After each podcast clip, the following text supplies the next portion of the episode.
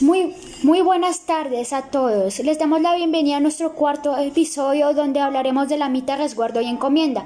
Pero antes les voy a contar un poco sobre la Coalición Internacional de Sitios de Conciencia.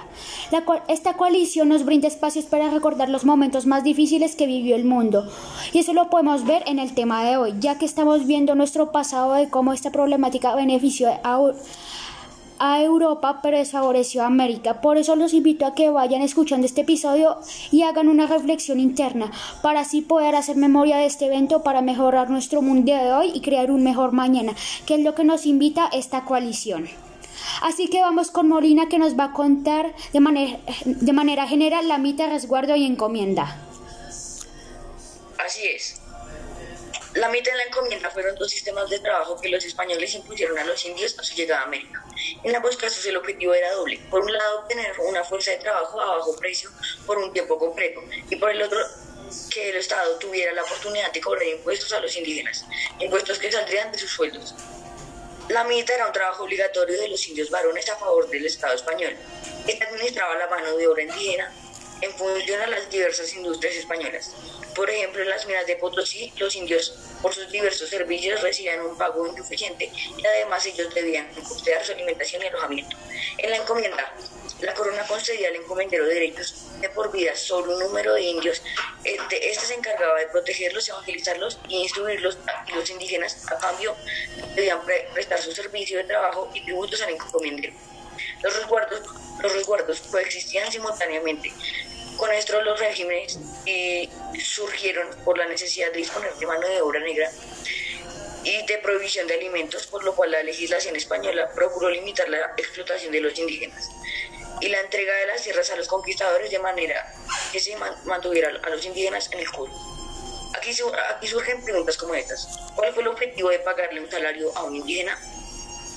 ¿Qué, opinan, qué opinión sobre la función que ejercían los visitadores, cuáles fueron los motivos que se llevó a cabo la vigilancia de los encomenderos. En su país se tiene en cuenta la opinión de los indígenas sobre lo que hacen en su, territorio y por último, cómo protegen a la población indígena que hay en sus territorios. Ahora les voy a contar el tema con la situación de la actualidad. En la actualidad no vivimos tan diferente, aunque hayamos abolido la mita y la encomienda. Aún eso se ven, se ven estos dos sistemas socioeconómicos, pero con un nombre diferente. Por ejemplo, se ve la mita en algunos países latinoamericanos, que son Colombia, Venezuela, México, Bolivia, Cuba y entre otros, que tienen un servicio militar obligatorio, lo cual en mi opinión debería ser voluntario. Pero donde más se ve es en Colombia, ya que se presta un servicio militar pagado y es durante 12 a 24 meses. Y quién sabe, y si vamos a guerra tal vez muramos o terminemos mal heridos. También podemos ver en la comienda hoy en la actualidad con los terratenientes, que son los dueños de tierras o fincas, que contratan a campesinos como mano de obra barata para trabajar y en cambio los dueños de las tierras les dan un hogar pequeño y un salario y protección.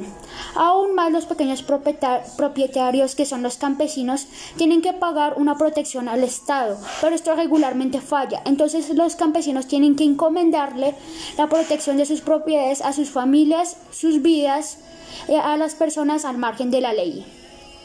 Y los resguardos es lo único que hemos hecho medio bien, ya que debemos proteger a los indígenas, ya que ellos son personas con derechos. Por eso hay que seguir aumentando los resguardos indígenas, ya que ellos son gran parte de nuestra historia. Todo esto nos lleva a unas preguntas que espero ustedes, los oyentes, las respondan. Primera, ¿realmente nos independizamos o solo cambiamos el patrón? Segunda, ¿valió la pena la muerte indígena durante el tiempo de la colonización? Y la tercera, ¿Fomentar la igualdad sería una solución a esta marginación que existe? Bueno, estos son los temas que vinimos a hablarles con respecto a la mitad resguardo de encomienda. Este es nuestro último episodio. Espero que lo hayan disfrutado y gracias.